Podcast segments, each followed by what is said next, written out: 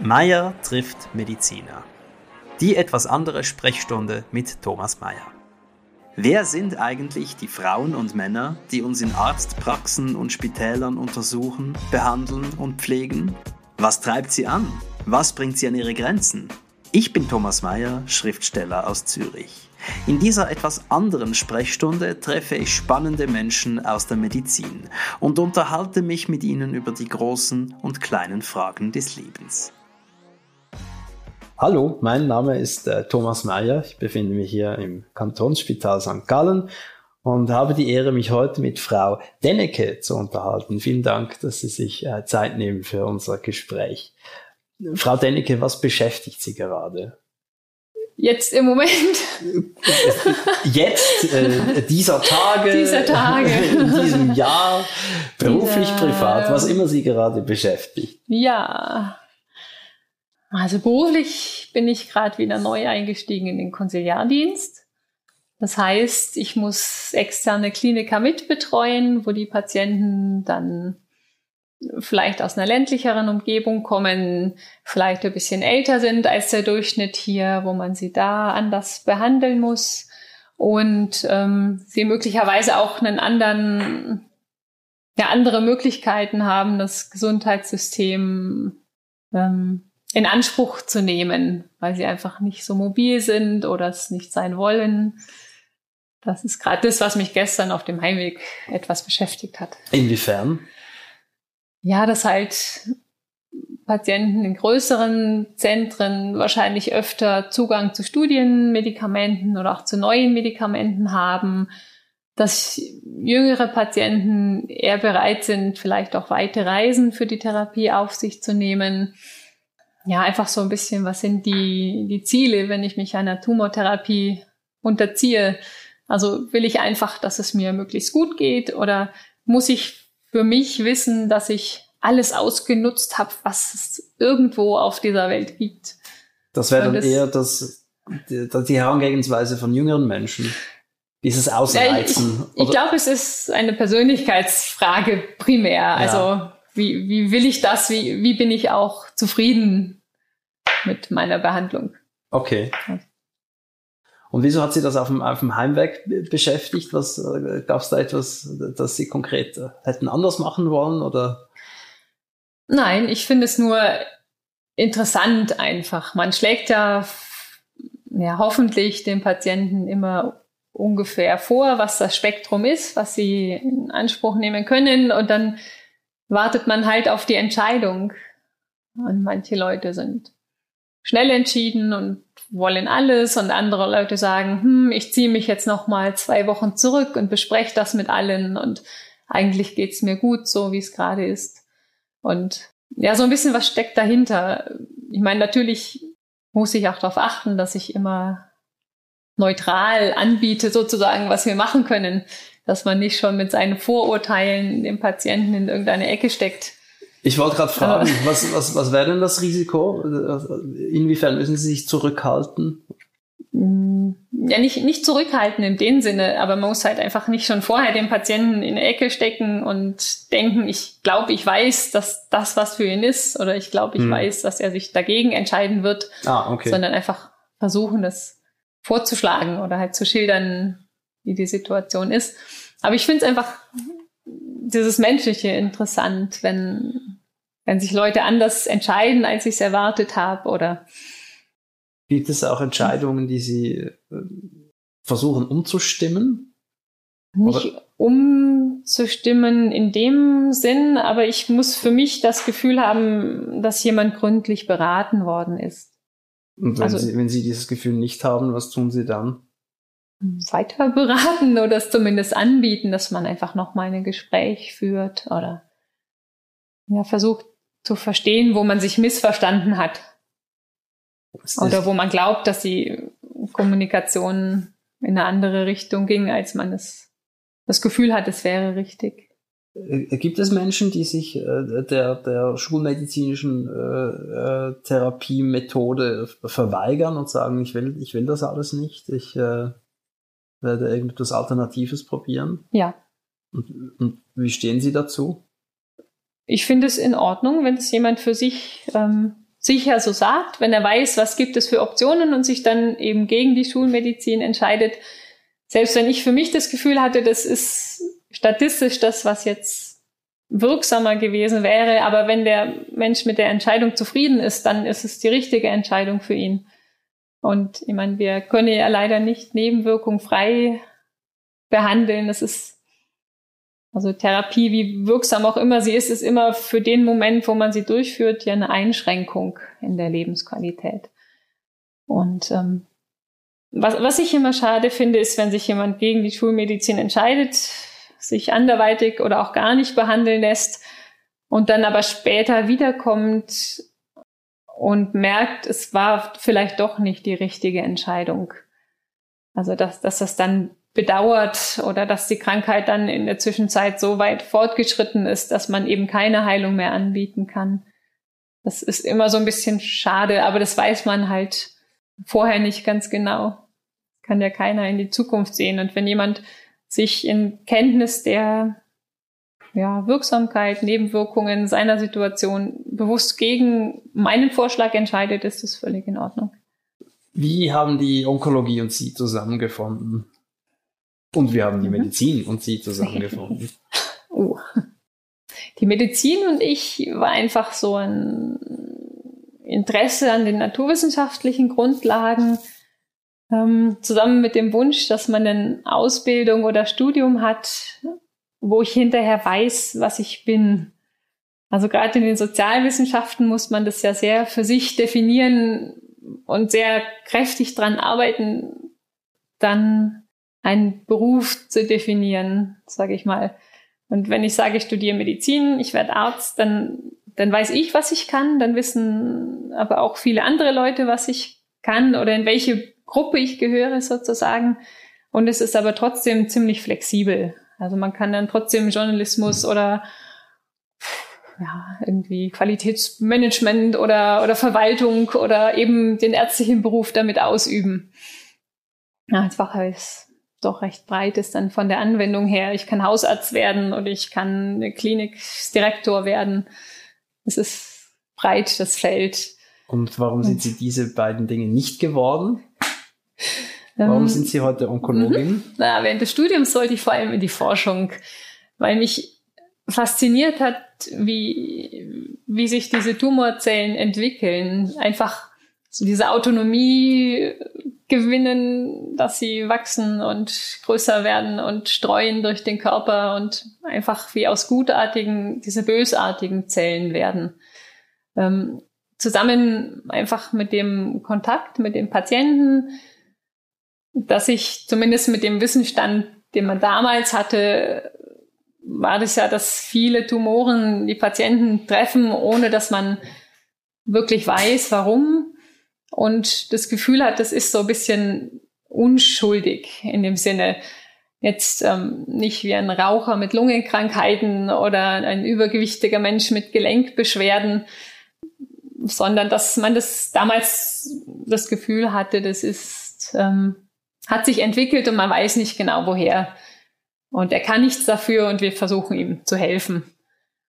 Also es ist heutzutage natürlich weiter das Wissen. Man erkennt doch zunehmend natürlich Rauchen, Alkohol, Lifestyle im Sinne so als zumindest Mitursachen von Tumorerkrankungen, ähm, genetische Veränderungen.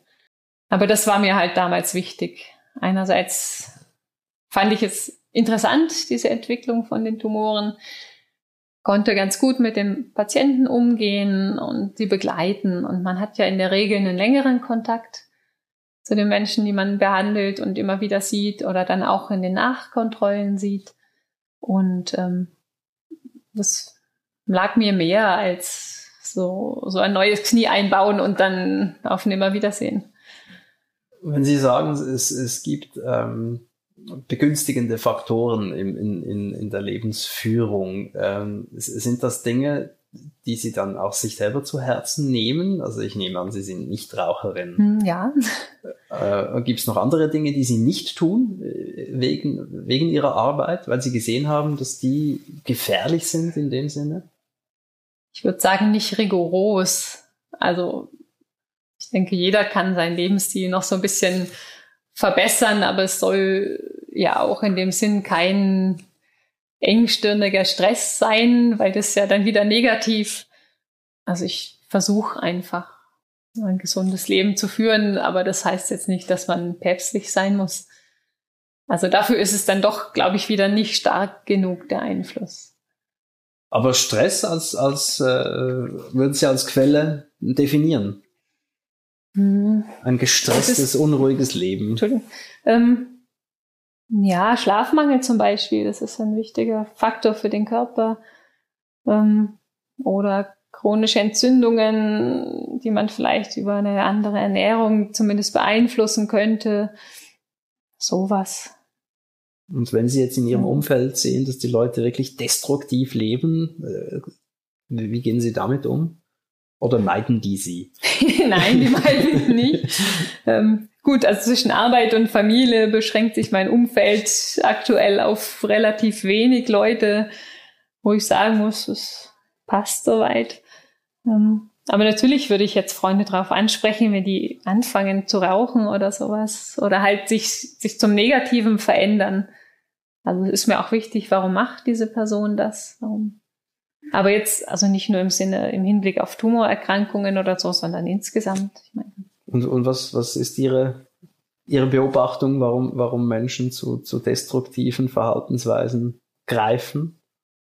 Ich glaube nicht, dass ich das so pauschal sagen kann. Also sicherlich, meistens sind es kurzfristige Sachen dass man halt irgendwie Entspannung oder ich will jetzt dieses ungesunde Essen essen oder nein, Sport ist jetzt gerade anstrengend, dafür habe ich keine Motivation oder ja, aber das Problem sind da nicht irgendwelche kurzfristigen Einschnitte, sondern einfach, was, was mache ich mein ganzes Leben lang?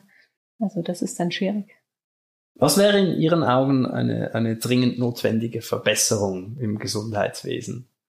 Früher wollte ich mal Arzt für Präventivmedizin werden. Und das gibt's nicht in dem Sinne, dass man halt sagt, man setzt den Arzt da an, bevor man ihn braucht. Ähm, es gibt, ja, aber es ist wieder Gesundheitsbildung. Ich glaube, da, das ist einfach ein wichtiger Punkt, dass man irgendwie, ich habe jetzt auch keine konkrete Idee, den Leuten beibringen müsst, wie sie gut mit sich umgehen. Was, wenn Sie jetzt äh, Präventivärztin wären, äh, was, was würden Sie denn empfehlen? Jetzt einer konkreten Person oder was ich am System ändern Sie würde? Sie können es mir empfehlen. Was, hm. was würden Sie mir empfehlen, damit ich gut mit mir umgehe? Sie, Sie wirken im Moment recht ausgeglichen. Vielleicht bin ich ein schlechtes Beispiel. Ich trinke auch nicht nach Rauch. ja, danke.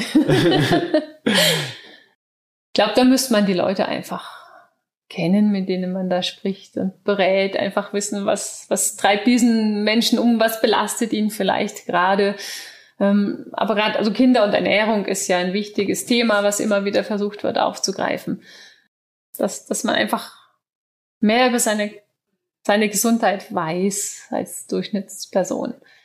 Das ist ja oft so, also, wenn die Leute versuchen abzunehmen, dass sie dann ja. Dinge tun, die eigentlich nichts helfen. Also man, man mhm. isst dann Salat, aber schüttet umso mehr Soße darüber genau. und nimmt für das Sättigungsgefühl dreimal so viel Brot wie normal. Genau. Und hat dann auch nicht wirklich was davon. Also genau. Also das, das ist in ihren Augen da, in erster Linie darauf zurückzuführen, dass man einfach viel zu wenig weiß über seinen Körper. Ja, oder, oder halt die, die Empfehlungen. Also eigentlich müsste man als beratender Mensch Zeit haben. So wie, wie die Diabetiker, die dann den Zucker weglassen, aber ganz viel Apfelsaft trinken oder so, weil, ach, da ist Zucker drin, wusste ich gar nicht. Ja, es ist ein vielschichtiges Thema. Aber man, man kann einfach vielleicht früh damit anfangen.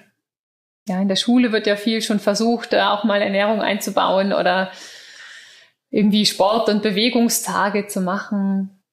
Ja, aber da wird ja auch immer noch, gibt's immer noch Besuch von der Vertreterin der Milchlobby, die da erzählt, wie gut, wie wichtig und gut der Milchkonsum sei. Mhm. Also da ist man noch nicht so weit, denke ich jetzt mal. Aber ich, ich finde den Gedanken interessant, dass man Medizin und Bildung versucht, zueinander hinzubewegen. Ja, aber es braucht halt auch Zeit für die Informationen, ähm, dass einem auch wirklich bewusst wird, ja, ich habe jetzt nicht die Schulung A absolviert, sondern wo, wo ist das in meinem Leben? Glauben Sie, dass äh, Krebs irgendwann heilbar sein wird? 100% heilbar glaube ich nicht, weil der Körper zu anpassungsfähig ist oder auch die Tumorzellen, die werden sich immer weiterentwickeln. Ich hoffe natürlich, dass wir jetzt durch die neuen Therapien, durch Immuntherapien in vielen Erkrankungen der Heilung näher kommen können. Also den Vorsprung abbauen, den die Krankheit hat. genau, aber es ist einfach ein sehr, sehr komplexes System der Körper und es wird immer wieder Nebenwirkungen geben oder Vorerkrankungen, die uns einschränken. Oder eben, dass die Tumorzellen sich dann auf die neue Therapie wieder einstellen. Ist das auch, äh, frustriert Sie das manchmal, dass, dass Sie da eigentlich einer Krankheit ständig hinterherrennen? Hm, aus therapeutischer Sicht ist es, ähm, macht einen das unzufrieden. Aber aus wissenschaftlicher Sicht ist es sehr, sehr spannend, finde ich. Wenn man in dem Moment halt gucken kann, wie macht der Körper das, wie macht die Tumorzelle das. Man versteht in dem Moment den Körper wieder besser oder die Vorgänge. Also man, man muss es vielleicht für sich dann auch getrennt betrachten, dass diese Faszination, das hätte doch funktionieren müssen oder ja, wir sind wieder einen Schritt weiter und, und, und einfach dem Patienten, der jetzt wieder nicht an seinem Ziel, zu seinem Ziel kommen kann, dass er diesen Tumor endlich los sein möchte. Fühlt man sich da manchmal so ein bisschen ein, ein Geheimdienst, der im, im Krieg versucht, den Gegner zu dechiffrieren und zu überlisten?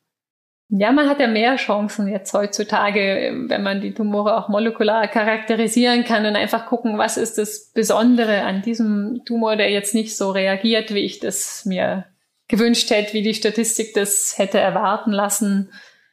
Und wie ist das, wenn Sie äh, eine Patientin, einen Patienten vor sich haben, der tatsächlich Hoffnung in eine bestimmte Methode gesetzt hat, die noch nicht anschlägt? Also das, das sind Sie ja die Erste, mhm. die das mhm. feststellt. Mhm. Wie, wie gehen Sie damit um? Das ist traurig in dem Moment. Das ist eine Enttäuschung. Die Frage ist halt so ein bisschen, wie, wie hoch war die Erfolgschance vorher? Also habe ich eigentlich schon damit gerechnet, dass es jetzt soweit ist? Oder ist es völlig überraschend? Und dann ist einfach immer noch die Frage, was kann ich jetzt vorschlagen? Man, man kann ja nicht einfach nur jetzt sagen, es hat nicht funktioniert, tschüss, sondern man, das Spannende ist dann eigentlich, sich zu überlegen, was machen wir jetzt? Was ist das Neue? Ja, wie können wir weiterarbeiten und finden den nächsten Weg? Und das eben wieder auch in der Entscheidung mit dem Patienten zusammen was sind seine Erwartungen jetzt? Was ist sein Ziel? Wie geht er damit um? Das Menschliche dabei. Das klingt fast ein bisschen wie ein Sportcoach, ein wenig. Ja, zum Glück werde ich nicht nach jeder Niederlage gefeuert. Aber ja, man muss ja auch weiter schauen. Also es hilft ja nichts, dann an dem Punkt stehen zu bleiben, jetzt hat es nicht funktioniert, sondern ich glaube, das ist ein ganz wichtiger Punkt als ärztlicher Begleiter, dass man dann aufzeigt, wo könnte der Weg weitergehen, sinnvoll weitergehen. Hat sie ihre Arbeit zur, zur Optimistin gemacht? Nein. Nein. Das heißt, sie waren schon so, dass sie, dass, ja. sie, dass sie sich nach vorn orientieren. Ich glaube ja. Ich finde es für mich aber auch ganz wichtig. Weil wenn ich in dem Loch stecken bleibe mit dem Patienten, dann bin ich ja auch nicht der, der Begleiter, den er sich da wünscht, nach meiner Vorstellung zumindest. Und würden Sie sagen, das ist eine Voraussetzung, die für, für Menschen in ihrem Beruf äh, un unerlässlich ist? Dieses an, an die Verbesserung glauben, auf, mhm. die, auf die Verbesserung hinarbeiten wollen? Es ist, muss nicht unbedingt eine Verbesserung sein in dem Sinne, dass es ihm jetzt plötzlich wieder gut geht oder dass der Tumor doch auf jeden Fall noch verschwinden wird mit irgendwas, was ich noch finde. Aber einfach diesen nächsten Schritt zusammengehen, dass man halt sagen kann, es geht weiter und es könnte so sein und es könnte so sein. Also es kann auch sein, dem Patienten zu sagen, ich kann Ihnen jetzt keine Therapie mehr empfehlen mit gutem Gewissen, aber wir können uns trotzdem so und so und so um Sie kümmern. Also dass Sie sich nicht, nicht ganz fallen gelassen fühlen. Also nicht unbedingt ein Verbessern, aber ein Weitergehen zusammen. Ein Weitergehen, genau. Vielen Dank, Frau Dennecke, für dieses sehr persönliche Gespräch. Alles Gute. Gerne. Danke gleichfalls. Hat Ihnen dieses Gespräch gefallen und möchten Sie weitere hören? Dann abonnieren Sie meinen Podcast auf meiertrifftmediziner.ch. Haben Sie Anregungen oder kennen Sie eine Fachperson, mit der ich mich unterhalten könnte? Schreiben Sie mir auf contact at meiertrifftmediziner.ch. An dieser Stelle bedanke ich mich bei meinem geschätzten Sponsor Sanofi Genzyme. Bis zum nächsten Mal, Ihr Thomas Mayer.